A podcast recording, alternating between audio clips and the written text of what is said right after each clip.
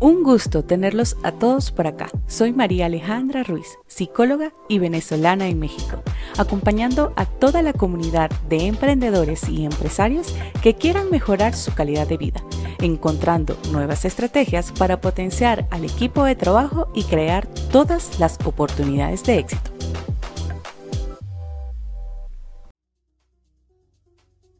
Bienvenidos a este capítulo de mi podcast Auténticamente Valiente Hoy te voy a hablar sobre el por qué debemos ser autodidactas y cómo eso ha impactado en mis emprendimientos.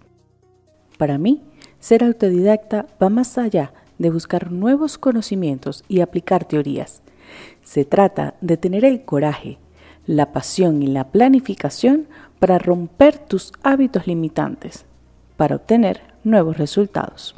Los beneficios que me ha brindado el ser autodidacta no solamente se basan en manejar las herramientas, crear contenido o elaborar estrategias, es el valor intangible de ahorrar tiempo en las negociaciones, el reconocer el trabajo de calidad y medir los resultados con objetividad pues al comprometerte, al involucrarte en tus propios procesos operativos, creativos o analíticos, comprendes quiénes, cómo y de qué manera podrán aportar valor a tus proyectos.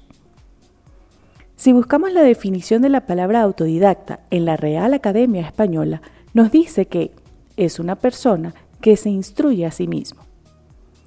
Pero para mí también representa un nuevo estilo de vida que permita descubrir nuevas fortalezas, admirar mis habilidades y crear nuevas oportunidades.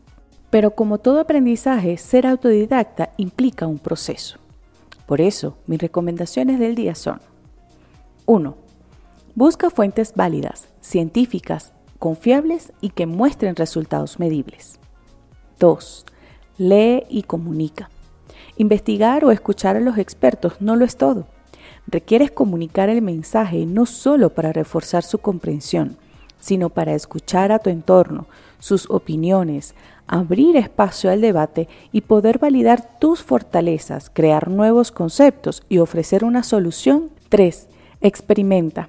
Dedica un tiempo para aplicar tu nuevo conocimiento, asociarlo a la realidad que vives y obtener datos. Lo que no se pone en práctica se olvida. 4. Confía en ti y respeta tu proceso. A veces al iniciar queremos resultados extraordinarios y exitosos en poco tiempo. Yo te recomiendo, cuéntale a tu equipo, comparte tu experiencia, motívalos a crear nuevos hábitos de crecimiento y mide tu resultado por pequeños que sean. Recuerda, aquel que triunfa y tiene éxito es quien tiene el coraje de detenerse y crear una nueva realidad así como los líderes de la historia, quienes se han rebelado contra ideologías sociales o familiares, y quienes tienen el ingenio para crear nuevos recursos o tecnologías. Solo atrévete a ser diferente y lograrás ser un referente. Si este tema te ha parecido interesante, entonces te invito a seguirme desde ya en todas las plataformas digitales como psicóloga Ale Ruiz, en Instagram, LinkedIn y en mi canal de YouTube, inclusive en las plataformas de podcast como Spotify, Anchor y Google Podcast. También en Twitter y en Telegram, para que juntos podamos contribuir a tu calidad de vida y cuidar de tu bienestar.